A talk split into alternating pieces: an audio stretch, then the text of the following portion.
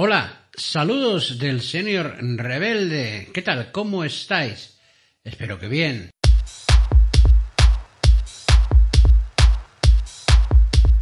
En esta ocasión voy a dejar de lado las noticias y la actualidad para hablar de este espacio en el último podcast o audio del año que termina.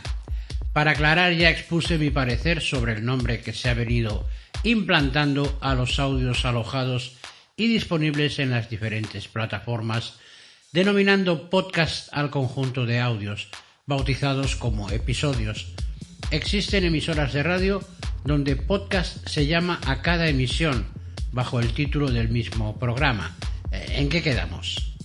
Y retomando el hilo, este es un espacio que nunca ha pretendido llegar al top de los podcasts de ninguna de las plataformas donde pueda oírse digamos que es como un diario personal, en el que expongo mis puntos de vista sobre diversos temas de actualidad, o bien abordo asuntos de carácter técnico en materias que he aprendido fruto del conocimiento y la experiencia, sin más pretensiones.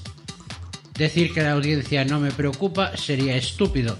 Ahora bien, no estoy aquí para competir con nadie y más tras observar cómo se han volcado en este mundo del podcast toda una serie de más media, medios de comunicación masiva, con sus colosales infraestructuras. Un despliegue de medios técnicos brutal comparado con el minúsculo entorno desde el que publico mi contenido, por poner un ejemplo. Al frente, famosas, famosos, estudios de grabación profesionales y toda una parafernalia con la que competir o ni tan siquiera intentar hacerle sombra es todo un suicidio. Por otro lado, no es la primera vez que el famoso o famosa de turno sube auténticos pasteles infumables, pero que bajo la fama del nombre tienen que ser buenos sí o sí. Y como ocurre con la música, a veces en las listas de éxitos existen bodrios inaudibles pero superventas, y el negocio es el negocio.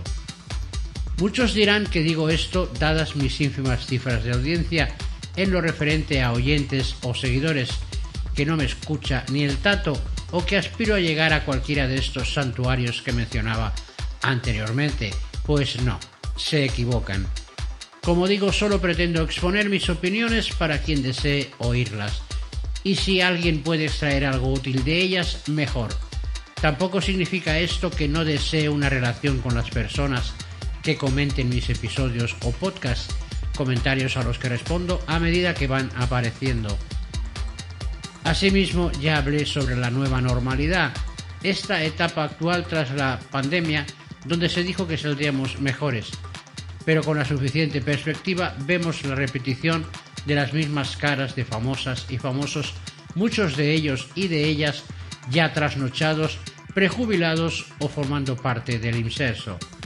Famosas y famosos, enchufadas y enchufados y demás fauna que gracias a sus contactos en las cúpulas de los medios están ahí, con una imagen de falsa frescura con la que nos pretenden entusiasmar. Incluso se cuela algún iletrado o iletrada con carnet oficial de chafardera o chafardero que dice ser periodista.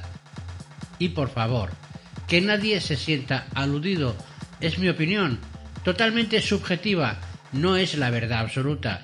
Y si alguien se pica, que tome un antiácido bicarbonato o se rasque.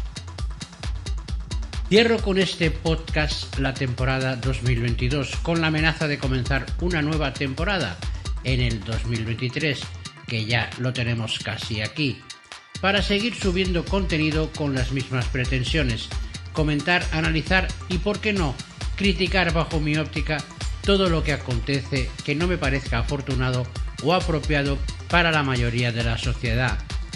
Mi abuelo decía que tenemos demasiada lana en el cogote y cada cierto tiempo nos llevan obligados hasta los que mandan para que nos esquilen. Uno de sus nietos le salió rana, yo. Quizá por eso existe este espacio de nombre El Señor Rebelde. Pero lo que más me seduce para seguir aquí es sin duda compartir. Feliz año.